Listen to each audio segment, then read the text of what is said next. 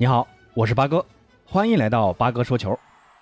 哈维已经入主巴萨十来天了，在转会市场上，有关巴萨的传闻有很多啊，比如这几天传出的要把德容卖了去买斯特林，再比如租借切尔西的切赫，甚至说明年夏天巴萨要买哈兰德，传闻非常的多啊，很多也很离谱，那咱们球迷们也是一头雾水。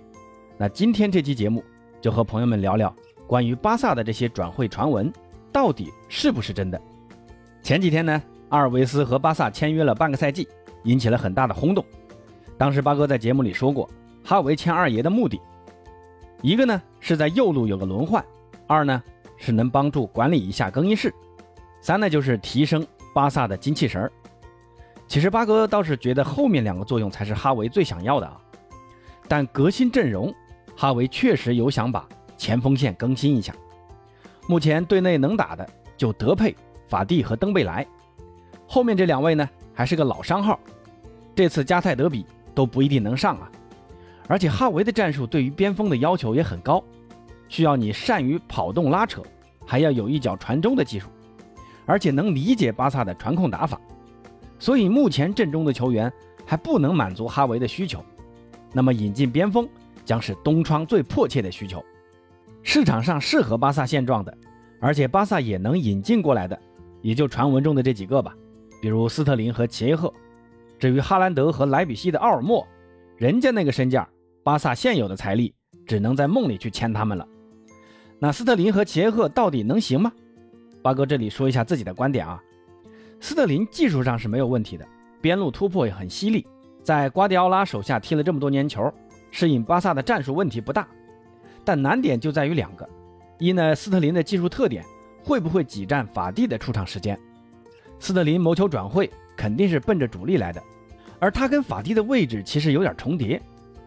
你看斯特林为什么要离开曼城啊？还不是因为曼城花了一亿英镑买了同样打左路的格拉利什吗？人家身价这么高，踢得也好，你斯特林的出场时间自然就被挤压掉了。那要走，肯定要去个能保障出场时间的队啊。如果来了巴萨，只是临时应个急，回头法蒂伤好了，我还得去打替补去。斯林他也不干呢。法蒂可是巴萨今后几年重点培养的球员。二呢，就是以巴萨目前的财力，只能租借，没办法花大价钱买断斯特林。而曼城的要求是你租借可以，赛季结束后你得花个大几千万买断他。这个要求巴萨就得掂量掂量了。现在疫情也算是好转了吧？那明年夏天巴萨有没有这个财力能买断还是个问题，所以根据这两点，巴哥非常不看好斯特林来巴萨。那齐赫呢？首先，这名球员目前在切尔西是个老板凳啊，没多少出场机会，而且已经二十八岁了，这个年纪其实也不小了，能来巴萨其实对他来说是个很好的机会，而且切尔西也同意齐赫租借离队，并且不强制对方买断。那这个条款就非常的适合现在的巴萨。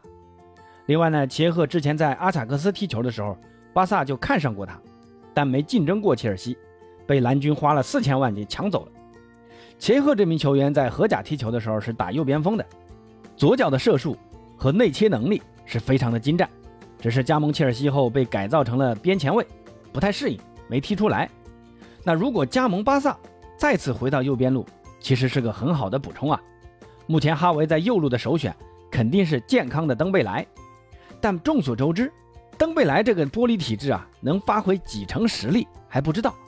从快速出成绩的角度来讲，给登贝莱找个合适的轮换是个不错的选择。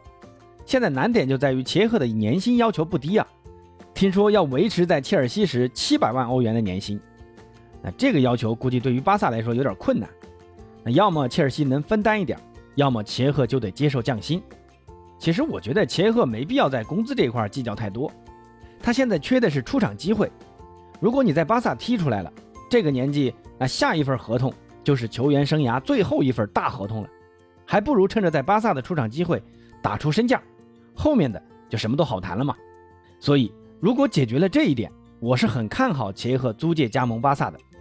至于开头提到的卖德容的传闻，八哥认为这就是扯淡。巴萨的中场人员本就不富裕。你数一下，布斯克茨、加维、佩德里，再就是德容了。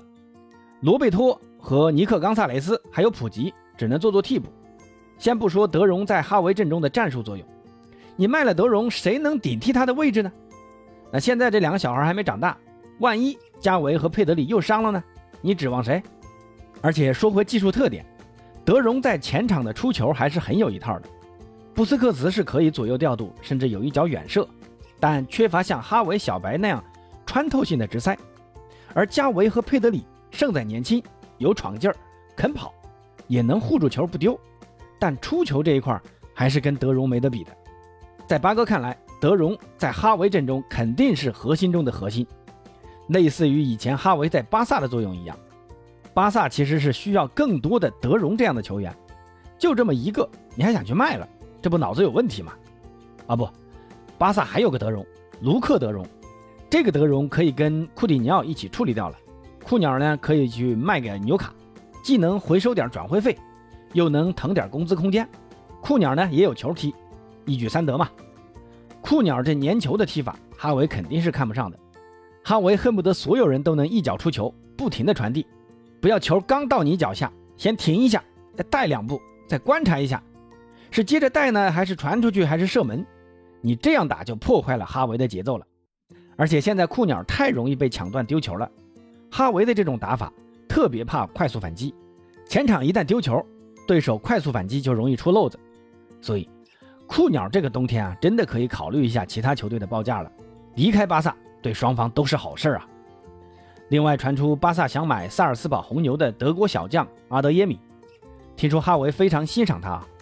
这个十九岁的小将在这个赛季的表现是非常亮眼的，二十场比赛贡献十四粒进球和一次助攻。现在巴萨的主要竞争对手是多特蒙德。